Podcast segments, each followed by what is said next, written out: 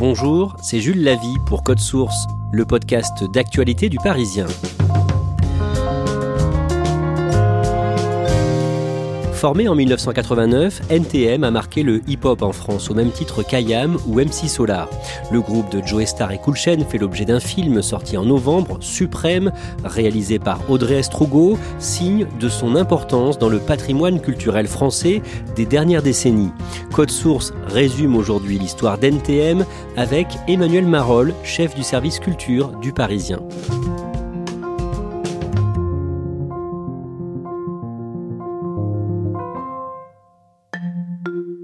Emmanuel Marol, vous allez nous raconter l'histoire d'NTM, mais d'abord vous avez déjà interviewé Joe Star et Cool Chain. Ils sont comment en vrai? À vrai dire, il vaut mieux les rencontrer séparément qu'en groupe. Cool Chain, ça se passe toujours très bien. C'est quelqu'un de posé, de, réfléchi, qui est vraiment attentif euh, aux questions. Joe Star, c'est un petit peu plus compliqué. Moi, j'ai des souvenirs parfois chaotiques euh, avec lui et Cool Chain dans le cadre d'interview euh, de NTM où bah, il retoque les questions, comme on dit, ou bien dès la première question, il va se tourner vers Cool Chain en disant bah tu vois c'est pour ce genre de questions débiles que j'aime pas faire des interviews. Ou bien au bout de trois questions il va ouvrir la porte de la salle d'interview euh, en disant bon bah, c'est fini là je peux m'en aller. Et en revanche quand Joe Star est tout seul ça m'est arrivé de l'interviewer plusieurs fois notamment à l'occasion de la sortie du film Police où là il était pas dans le grand guignol et dans la provocation et il devient vraiment passionnant à ce moment-là. En interview Joe Star il peut être très drôle. Oui parfois c'est un petit peu compliqué mais en même temps il a des punchlines euh, assez rigolotes. Je me souviens d'une interview qu'on avait faite une interview croisée avec Nicoletta. Il avait fait un, un duo avec Nicoletta à l'époque. Et euh, à la fin, il y a une séance photo avec un photographe du Parisien qui lui dit euh, Monsieur Joe Star, est-ce que vous pourriez retirer vos lunettes noires? Il lui répond du tac au tac Tu retires ton pantalon, toi, pour faire des photos? Non? Bah, je retire pas mes lunettes alors.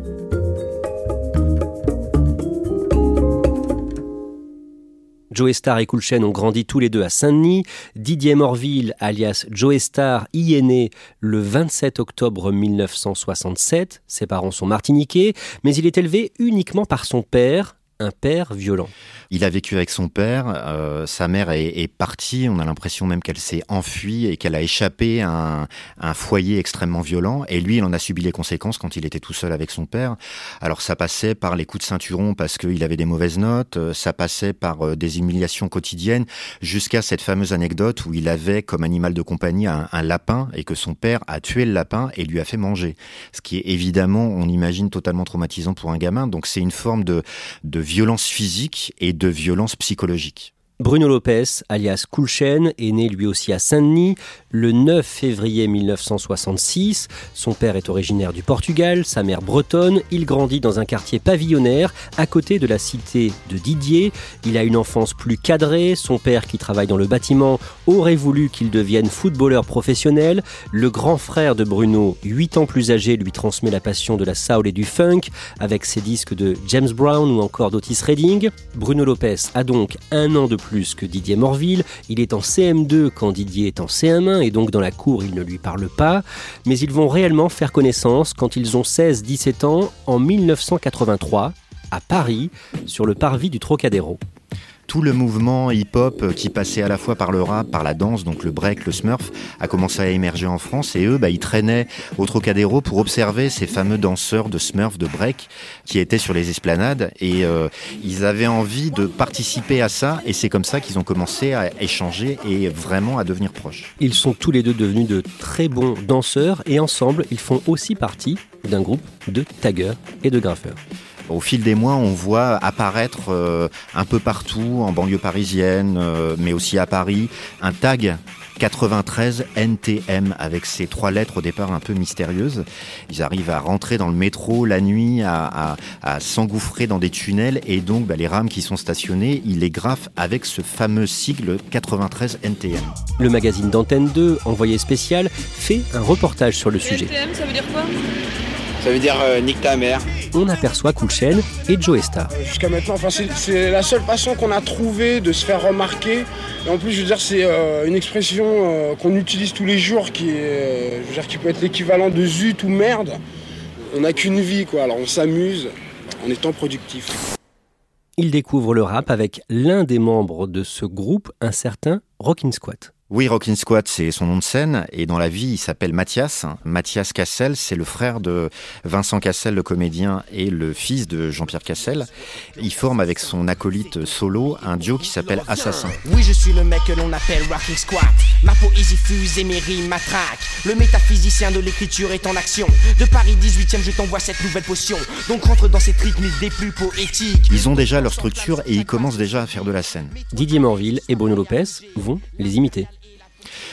Ils ont envie euh, ouais, d'essayer de faire du rap aussi parce qu'ils sont fascinés par cette musique qui commence à émerger en France. Et donc, ils commencent chacun de leur côté à, écrire euh, en sachant qu'ils ont une vie très très différente à ce moment-là. C'est-à-dire que Bruno, il est euh, chez ses parents, il a plutôt été bon élève à l'école, même s'il a arrêté, alors que Didier, lui, c'est le chaos total dans sa vie. C'est-à-dire qu'il vit à la rue, il plonge dans la drogue, dans l'alcool, il commet des petits larcins parce qu'il faut bien survivre. Il sait pas du tout de quoi va être fait le lendemain. Et donc, ils décident de faire du rap ensemble et de garder le nom de leur groupe de Tagger 93 NTM. Évidemment, il faut le replacer dans le contexte de l'époque. Euh, Nick Tamer, ça paraît extrêmement euh, choquant, extrêmement insultant euh, à l'époque. C'était très très troublant d'avoir cette appellation-là. Ils se font remarquer, ils font partie d'un projet important, une compilation qui sort en mai 1990. Il y a tous les premiers titres de tous les premiers groupes de rap français, si on peut dire. Et il y a donc un fameux premier titre de NTM qui est sur ce disque qui s'appelle Je rappe. Évitant toute erreur, j'attaque avec saveur, fouettant l'auditeur, le touchant en plein cœur, je gonfle l'argument, le structure largement, je rappe, expliquant à chacun que ce domaine est le mien, car je vais et viens sur les aléas du tempo, oui sans aucun accro, normal pour un pro. C'est un morceau assez brouillon dans sa construction musicale, c'est une rythmique qui va très très vite, brouillon aussi dans son texte, même si c'est plein de bonnes intentions. Parmi tous les autres morceaux qu'il peut y avoir dans cette compilation, que c'est vraiment pas le meilleur. Malgré tout, ils commencent à faire des premières parties dans des salles parisiennes et grâce à leur manager, un certain Sébastien Farran, ils ont des contacts avec des maisons de disques.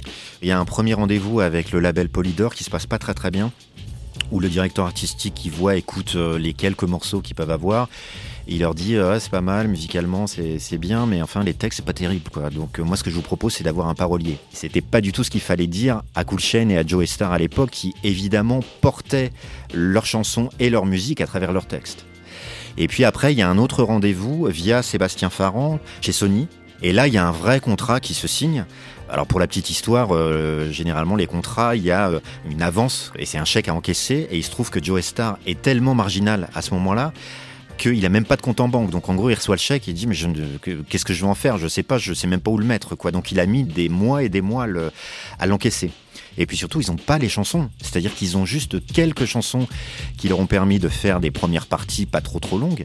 Mais euh, imaginez 10, euh, 12 ou 15 titres pour faire un album, c'est pas du tout d'actualité. Et là, on est en 1990. Emmanuel Marolles, à cette période, en octobre 90, l'actualité est marquée en France par des émeutes à Vaux-en-Velin dans la banlieue de Lyon, après la mort d'un jeune percuté à moto par une voiture de police. Vaux-en-Velin crie sa haine. C'est dans le quartier du Mas du Taureau que la révolte a commencé. Peu après 14 heures, les jeunes ont envahi la place et mis le feu à l'intermarché. Dans leurs mains des pierres, dans leur rage, le souvenir de Thomas Claudio, mort hier après-midi, avenue Maurice Thorez. Ça ressemble malheureusement à une bavure policière, enfin en tout cas quelque chose qui a hum, très très mal tourné avec les forces de police. Et le quartier à Vaux-en-Velin s'enflamme. Là, il y a plusieurs jours d'émeutes. Les médias nationaux arrivent sur place, filment des, des nuits d'émeutes, des nuits où les voitures sont incendiées. Et puis on a un peu l'impression que c'est la première fois au niveau national qu'on prend conscience de l'ampleur de ce genre de problème. C'est trois jours après euh, le début de ces émeutes que NTM sort son premier disque avec quelques titres, un maxi, le 9 octobre 90, disque intitulé Le monde de demain. Oui, alors c'est très très troublant parce que c'est quasiment la bande originale de ce qui se passe à Vaux-en-Velin. Le texte dit euh, quelque chose comme euh, les, gens tournent le dos aux problèmes cruciaux, aux problèmes sociaux qui résident aux abords, au sud, à l'est, à l'ouest, au nord. Des gens tournent le dos aux problèmes cruciaux, aux problèmes sociaux qui asphyxient la jeunesse, qui réside aux abords, au sud, à l'est, à l'ouest, au nord. Ne vous, étonnez pas si quotidiennement l'expansion de la violence est telle. Car seulement lorsque leurs proches se font assassiner. Le monde de demain, tant qu'il a bien nous appartient, la puissance est dans nos mains, alors écoute ce refrain. toutes les interrogations qu'on peut avoir sur qu'est-ce qui se passe exactement à Vaux-en-Velin, comment on peut en arriver là, on a le constat, à défaut d'avoir les réponses, dans cette chanson Le Monde de demain. À ce moment-là, les journalistes qui les interrogent leur parlent systématiquement des banlieues. Oui, ils deviennent un petit peu des porte-parole malgré eux, parce qu'ils ont été rattrapés par l'actualité, parce que leurs chansons ont résonné. Et ils se retrouvent aussi euh, des moments euh, face à des politiques. Il y a un, un épisode euh, assez connu avec euh, Eric Raoult, qui est à l'époque euh, ministre de la Ville. Éric Raoult, euh, vous nous avez rejoint. Quand, quand vous écoutez la chanson, celle-ci, euh, vous songez à quoi? Vous réagissez comment? Par exemple C'est des anarchistes, ça a toujours existé. Vous vendez, mais est-ce que vous voulez réinvestir? Qu'est-ce qu'on attend pour éteindre l'incendie? D'accord, moi je fais, Qu'est-ce qu'on attend pour faire en moi, sorte que aides- concrètement... moi je fais des aides de proximité, monsieur. Alors Vous c'est quoi ce vos aides de proximité? Ben, On a des amis, on a des gens dans le quartier qui sont là et on est là, nous. Voilà, Combien de des- thunes pour cela? C'est-à-dire ben, Combien sur les compacts disques qui sont vendus? Attendez, Combien vous, m'avez- en réinvestissez? Vous m'avez pris pour qui? Pour Mère Eh non, mais Teresa je- je vous- mais, euh, Il y a des moments comme ça assez électriques et une forme d'incompréhension entre d'un côté les politiques et puis de l'autre euh, NTM qui va être interrogé au nom de la banlieue euh, tout en disant mais nous on peut pas représenter toutes les banlieues. Le premier album d'NTM arrive dans les bacs le lundi 3 juin 1991. C'est authentique. Décrivez-nous cette chanson authentique qui donne le titre à l'album. Bah, c'est une chanson assez puissante. Alors c'est une euh, chanson avec plein de rimes en hic, d'où son nom. Authentique, oui, trop typique, cette saveur aromatique qui jamais identique, reste pourtant poétique. Car sans les mecs, ma vocation est unique. Non, je ne suis pas le céloustique, complètement idiopathique. Oui, ma vertu est acoustique et j'en suis fanatique. Car je tiens tous ces mots d'une inspiration mystique dans ce but chaotique, piétinante critique journalistique. Je suis authentique. C'est une façon aussi de dire on n'a pas perdu l'essentiel, c'est-à-dire ce qu'on est, d'où on vient, et donc notre authenticité, d'où le titre à la fois de la chanson et de l'album. Comment ce disque est-il accueilli? En quelques semaines, il est à 70 000 exemplaires, ce qui est plutôt bien. Ça reste quand même une musique très clivante, une musique de banlieue, de cité, mais en même temps, il se passe quelque chose, euh, parce que c'est un, un disque euh, qui dit des choses qu'on n'a jamais entendues non plus dans des chansons, et donc ça trouve un vrai écho. Mais à ce moment-là, NTM fait toujours polémique, quelque part, ne serait-ce que par son nom. Médiatiquement, on ramène beaucoup le groupe à son nom. Euh, Cool Chain me disait dans une interview il y a quelques années, en fait, il y avait 1000 rimes au total à peu près dans ce disque. Et le seul truc qu'on demandait euh, au groupe quand il faisait des interviews importantes avec des gros médias, c'était euh, mais euh, pourquoi nique ta mère? Le deuxième album de NTM, 1993, J'appuie sur la gâchette, sort en mars 93 et il se vend moins bien que le précédent. Le deuxième, il est plus réfléchi et il est plus sombre. Ça trouve moins d'écho. Il y a un titre qui s'appelle J'appuie sur la gâchette. Tout a commencé sûrement le jour où je suis né, le jour où je n'ai pas croisé la bonne fée qui aurait fait de moi ce que je ne suis pas, ce qu'il m'arrive d'envier parfois, ce que la vie a doté d'une chance mémoire. C'est le parcours d'un type qui va sombrer comme ça au, au fur et à mesure et qui va finir par se suicider, qui est illustré par un clip très très dur où on voit euh, le personnage finir par se tirer une balle dans la tête. Le clip est censuré. Enfin voilà, il y a un contexte qui est, qui est très sombre et très compliqué pour le groupe. Voilà pourquoi je m'isole, pourquoi je reste seul, seul dans ma tête. Libre, libre d'être un esclave en fait, battant en retraite. Fuyant ce monde d'esthète en me pétant la tête. Ok, j'arrête net, j'appuie sur la gâchette. Dans cet album, il y a la chanson Police qui cible les forces de l'ordre. Oui, c'est vraiment euh, ce qu'on pourrait dire de manière un peu réductrice une chanson anti-flic quoi. Traquer les keufs dans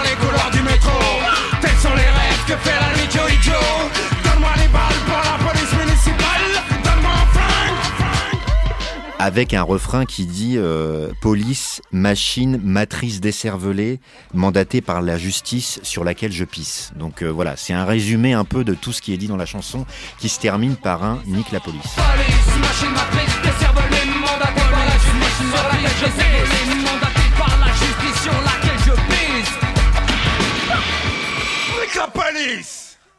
Le groupe sort son troisième album deux ans plus tard, le 28 mars 1995. C'est Paris sous les bombes, avec ce titre qui revient sur leurs années graffiti. Même chose d'ailleurs dans un autre morceau, Tout n'est pas si facile.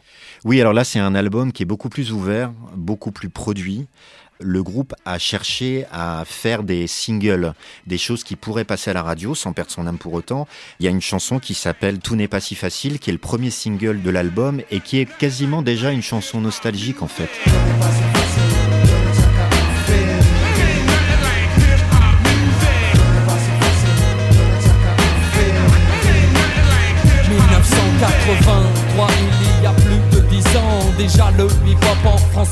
Ses premiers pas.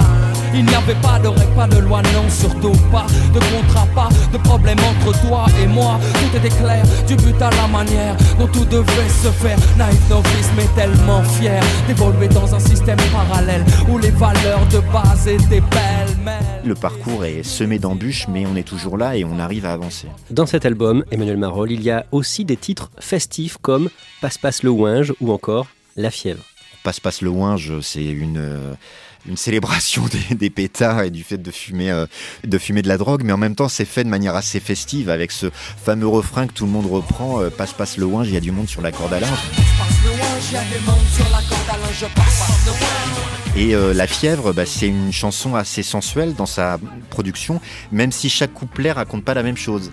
C'est-à-dire que euh, ils m'ont mis la fièvre, ça c'est plutôt euh, la police qui va interroger de manière assez musclée euh, Cool Chain. pas fait 500 mètres que les keufs m'arrêtent et me plaît de me mettre sur le côté afin de me soumettre à un contrôle d'identité. Et elle m'a mis la fièvre, c'est plutôt une soirée assez chaude que Joe Star passe avec une jeune femme il y a ce fameux refrain que tout le monde chante en chœur euh, et elle m'a mis la fièvre pendant des heures et elle m'a mis la fièvre. Mais elle m'a mis la fièvre pendant des heures. Mais elle m'a mis la fièvre pendant, des heures. Mais elle m'a mis la fièvre pendant des heures. à ce moment-là, vous, Emmanuel Marol, vous les voyez sur scène au printemps de Bourges. C'est assez marrant parce qu'à cette époque-là, le groupe est programmé dans une petite salle à Bourges. Euh, c'est la petite salle de la Grande Maison de la Culture. Et en fait, ils jouent devant peut-être un millier de personnes dans une salle à moitié assise, à moitié debout. Et moi, je me rappelle d'un concert, mais euh, furieux, quoi. Joe Star, qui est donc dans une petite salle, si on peut dire, qui va chercher les gens, à la fois les gens qui sont devant, mais aussi les gens qui sont assis, genre, et euh, toi, mec là-bas, si tu restes assis, c'est pas la peine, tu peux sortir, allez, vas-y, dégage, quoi. Et ce sont deux bêtes de scène assez phénoménales. Ils sont vraiment dans un tandem qui, euh, qui rebondit tout le temps, y compris physiquement, c'est-à-dire qu'ils vont se chercher, ils se donnent des coups, ils se donnent des coups de coude, ils bombent le torse l'un contre l'autre, etc. Enfin, c'est quasiment un, petit combat de boxe en direct. D'un mot, comment décrire euh, le flow de chacun des deux? Ils sont comment? Le flow de Cool Chain, il est euh, extrêmement précis, un vrai sens du tempo en fait. C'est quelqu'un qui est très fan de soul, euh, qui a écouté James Brown, Otis Redding, et c'est pas pour rien. Et Joe Star, c'est une bête, c'est-à-dire qu'il a une présence vocale. Je parle même pas de la présence physique sur scène, mais il a une présence vocale avec cette voix très très grave qui tout de suite en impose. Cet album, Paris sous les bombes, est un très gros succès. Ça se vend à plusieurs centaines de milliers d'exemplaires et là, ça leur permet de, de faire une vraie grosse tournée. Et on a vraiment le sentiment que c'est plus du tout un groupe de cité, un groupe de banlieue mais qui s'adresse au très très grand public, qui va reprendre en chœur euh, La fièvre euh, euh, ou Tout n'est pas si facile.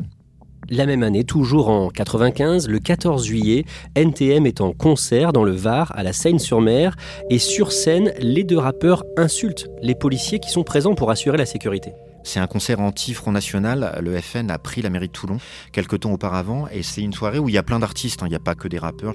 Et donc NTM est sur scène et s'apprête à jouer Police, la fameuse chanson, et harangue la foule en demandant à tout le monde de faire des doigts d'honneur et de scander euh, Nique la police.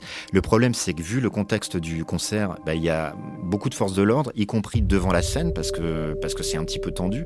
Et évidemment, la, police se prend toutes les déclarations de Cool Shane et de Joe Star sur scène et se prend aussi la chanson derrière et donc porte plainte. Le 15 novembre 1996, ils sont condamnés à de la prison ferme pour ces propos tenus sur scène, six mois de prison, dont trois ferme et ça entraîne beaucoup de réactions. Jean-Marie Le Chevalier, le maire Front National de Toulon, se déclare satisfait de la condamnation des deux rappeurs. François Léotard parle d'excellentes décisions. Le garde des Sceaux, Jacques Toubon, déclare respecter la décision de justice. Un jugement qui, au contraire, scandalise le syndicat de la magistrature et de très nombreuses organisations de gauche. À ce moment-là, il y a une vraie émotion où on convoque euh, d'un côté la liberté d'expression des artistes et de l'autre le fait d'avoir tenu des propos euh, diffamatoires et insultants contre la police. Côté artistique, on est assez euh, surpris, pour pas dire abasourdi, par une condamnation à de la prison ferme. certains rappellent que des artistes qui ont toujours été adulés, respectés, cités en référence comme Brassens, disaient dans gorille qu'un gorille allait sodomiser la justice, quoi, ce qui était une façon un peu fleuri de dire euh, de manière triviale euh, j'encule la justice quoi. Donc il y avait ce paradoxe là, on se disait c'est peut-être quand même parce que ce sont des rappeurs de banlieue un peu sulfureux que là on veut en faire un exemple. La peine est réduite en appel en 1997 à deux mois avec sursis et 50 000 francs d'amende. 50 000 francs, c'est environ 7 600 euros. Emmanuel Marolles, juste avant la Coupe du Monde 98, le 20 avril 98, NTM sort son quatrième album intitulé Suprême NTM et il contient plusieurs titres qui vont devenir des tubes. Oui, cet album, c'est vraiment celui de la consécration populaire pour NTM, grâce à notamment trois chansons. Ma Benz, qui est une chanson assez sexy, qu'ils enregistrent avec leur pote euh, Lord Co City.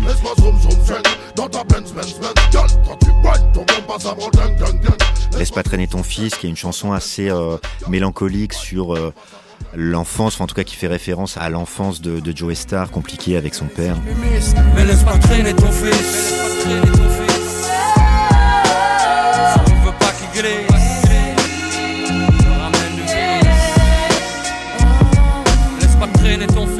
Et puis euh, Sense Style, qui est une, un hymne au 93 d'où ils viennent. Le suprême, la crème, la cerise sur le gâteau. Tu connais le deal, négro, pas besoin que j'en fasse trop. C'est moi la voix qui fait ta tessie dans tous ces états. Tu kiffes, tu kiffes pas, Nico Mouk viendra à toi. Voilà pourquoi j'ai pas le droit, je lâche pas 9-3. Je suis le droit avec un fond spécial. Ça c'est le Sinistère. C'est Sinistère. C'est le Sinistère. C'est Sinistère. C'est Sinistère. Cet album est un énorme carton, il se vend à plus d'un million d'exemplaires et permet à NTM de faire une tournée à travers la France dans des salles de 5000 ou 6000 places avec notamment le Zénith de Paris le 25 novembre 1998. Ce soir, ce soir, ce soir on joue sur le toit de Paris. Nous on vient de Saint-Denis, mais on joue sur le toit de Paris. Seulement j'entends pas la ville faire du bruit ce soir. Emmanuel Marolles, ils sont au sommet à ce moment-là? Oui, c'est un des groupes les plus importants du moment. Ils peuvent rivaliser avec euh, une tournée pareille et des ventes pareilles avec des artistes de variété. Quelques jours après ce concert aux Zénith de Paris, le 30 novembre, Joe Star agresse dans le hall d'un hôtel à Montpellier une hôtesse de l'air d'Air France. Il sera condamné pour cette agression en février 1999 à deux mois de prison ferme. Et la même année, en novembre 99, il écope de six mois de prison ferme pour coups et blessures sur son ancienne compagne, une peine réduite en appel à deux mois. Emmanuel Marolles, pendant les décennies 2000-2010 et 2010-2020, Joe Star et Cool Chain suivent des routes séparées? Oui, je pense qu'il y a eu un moment où ils étaient arrivés au bout d'un cycle, notamment avec ce dernier album. Et puis, euh, il y a eu des rendez-vous manqués à ce moment-là, notamment à cause des condamnations euh, de Joe Star. Il avait été envisagé euh, de faire un gros concert au Stade de France, à Saint-Denis, donc évidemment tout un symbole pour eux. Joe Star n'a pas pu être vraiment au rendez-vous. Et je pense que Cool qui est quelqu'un d'assez posé, d'assez réfléchi, en avait euh, peut-être un petit peu marre de tenir la, baraque euh, tant bien que mal avec son, camarade qui lui euh, avait du mal à se contrôler. Et puis je pense qu'il y avait une forme de lassitude. Ils commençaient déjà à lancer des projets chacun de leur côté. Cool Chain avait lancé une structure de production qui s'appelle For My People. Enfin, voilà, on sent qu'ils ont aussi envie de, de faire d'autres trucs. Vous parliez des condamnations de Joe Star. Le 31 mai 2009, il a donné plusieurs coups de hachoir sur une voiture dont l'un des occupants l'avait insulté, condamné à six mois de prison ferme. Il a purgé sa peine à la maison d'arrêt de Fleury-Mérogis, dans l'Essonne. Emmanuel Marolles, Coulchen est devenu euh, de son côté un joueur de poker de haut niveau. Ils ont aussi fait du cinéma tous les deux, mais chacun de leur côté. Est-ce qu'ils ont été en froid au point de ne plus parler? Bah, ça n'a pas été la folle ambiance pendant des années quand même. Hein. Ils échangeaient un petit peu des textos de temps en temps, mais enfin vraiment, ils avaient des carrières euh, totalement différentes. Joe Star a, a, vraiment mené une carrière d'acteur. Euh, cool Chain a fait des albums solo jusqu'à un moment où ils ont réussi à se retrouver à la fin des années 2000, alors sans doute poussés par leur manager Sébastien Farran et quelques contrats assez juteux, parce qu'il faut pas se mentir, hein, c'est la reformation de NTM, c'est aussi beaucoup d'argent. Et euh, là, ça s'est traduit par une tournée et euh, des concerts euh, triomphaux à Bercy. Et il y a quelques années, en 2018, Joe Star et Cool Chain participent à une compilation organisée par le rappeur Fianso et ils enregistrent avec lui un titre sur le drapeau. Fianso, c'est un rappeur du 93. Il a fait appel à plein d'artistes pour ce disque et il fait appel aux, aux, parrains à ceux qui ont ouvert des portes. Et il fait cette chanson qui s'appelle Le Drapeau, où il y a vraiment euh, les deux générations qui échangent. Quoi. Euh, cool Chain et Joe Star disent quelque chose dans la chanson comme... Euh, et c'est vraiment ça.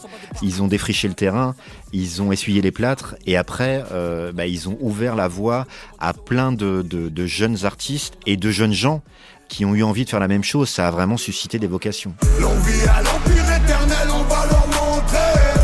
Que toutes ces années nous ont pas fait sombrer. Je les séparés sous les bombes, depuis l'époque des bombes. Tu parles mais tu sais pas sur qui t'es tombé. Merci Emmanuel Marol, chef du service culture du Parisien. Cet épisode de Code Source a été produit par Thibault Lambert et Sarah Amni. Réalisation Julien Moncouquiole. Code Source est le podcast quotidien d'actualité du Parisien.